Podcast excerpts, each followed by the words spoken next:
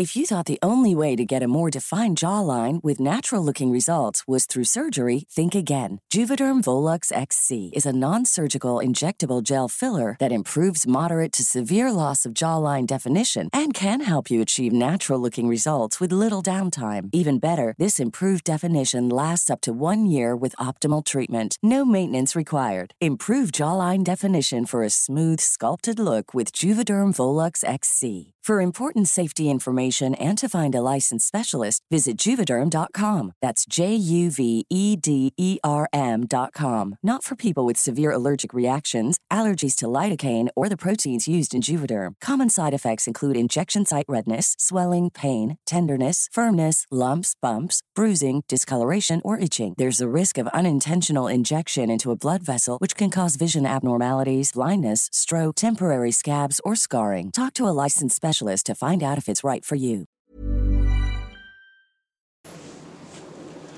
Hello, my name is Daniela and I want to show you some greetings in Spanish.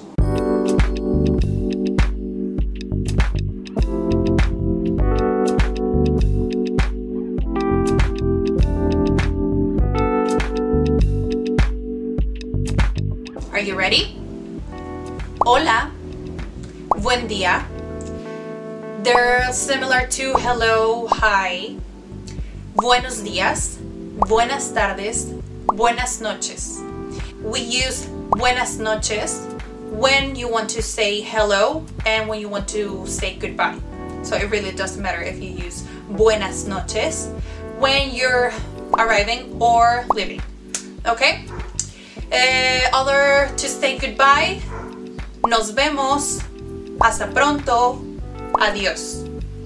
Okay? They're not so difficult. Continue practicing.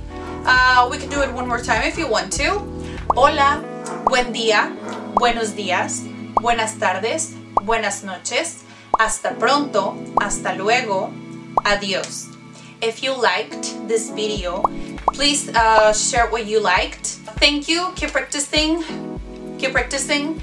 And see you next time. Bye bye